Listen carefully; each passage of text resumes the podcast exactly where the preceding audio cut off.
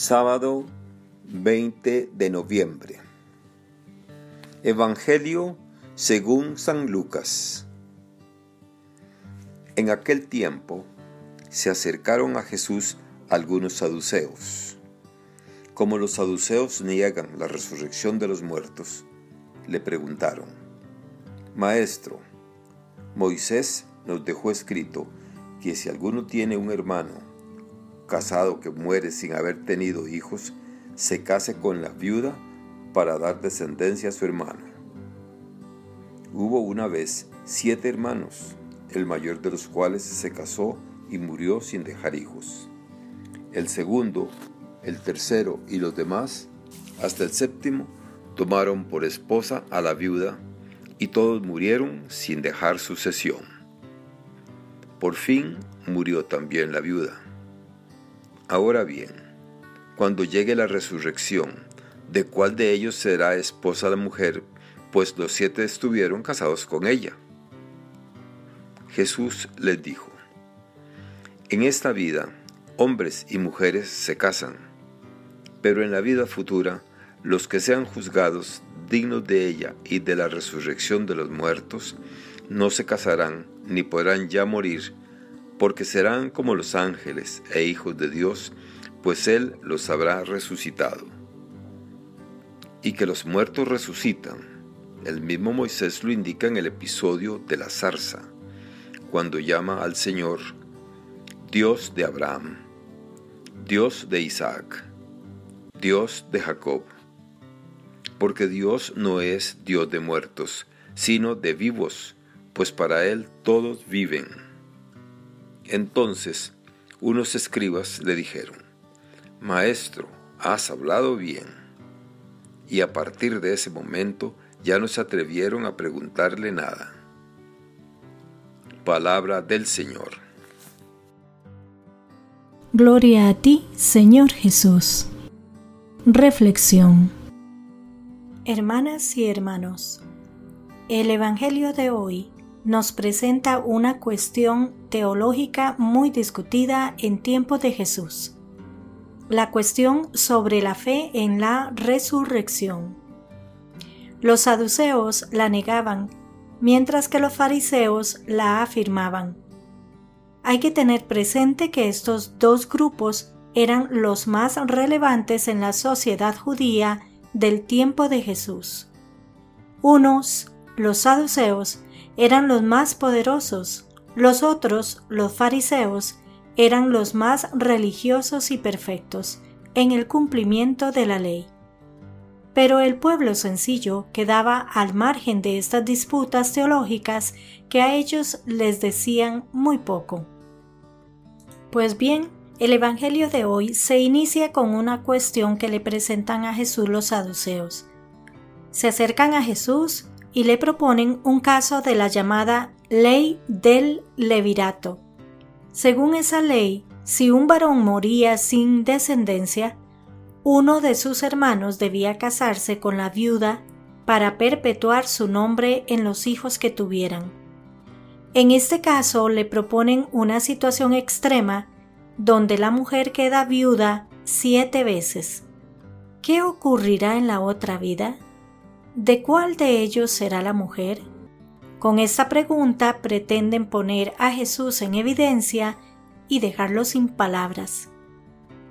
La respuesta de Jesús no se hace esperar.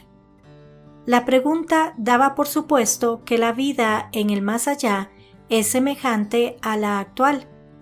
Jesús corrige esta visión. La vida definitiva junto a Dios aunque es prolongación de esta, no puede reproducirla sin más.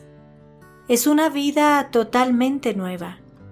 Por eso la podemos esperar, pero nunca describir o explicar. Por un lado, el cielo es una novedad que está más allá de cualquier experiencia terrena, y por otro, es una vida en la que se dará cumplimiento pleno a nuestras aspiraciones más profundas. Jesús, como buen maestro y teniendo frente a él a expertos en las escrituras para mostrar esto, se apoya en ellas, en concreto en un texto del libro del Éxodo, cuya autoridad era reconocida por sus contrincantes saduceos.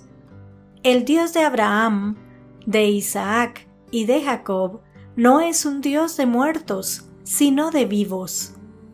Dios, fuente inagotable de vida, no vive rodeado de muertos. La muerte no puede destruir el amor y la fidelidad de Dios hacia ellos.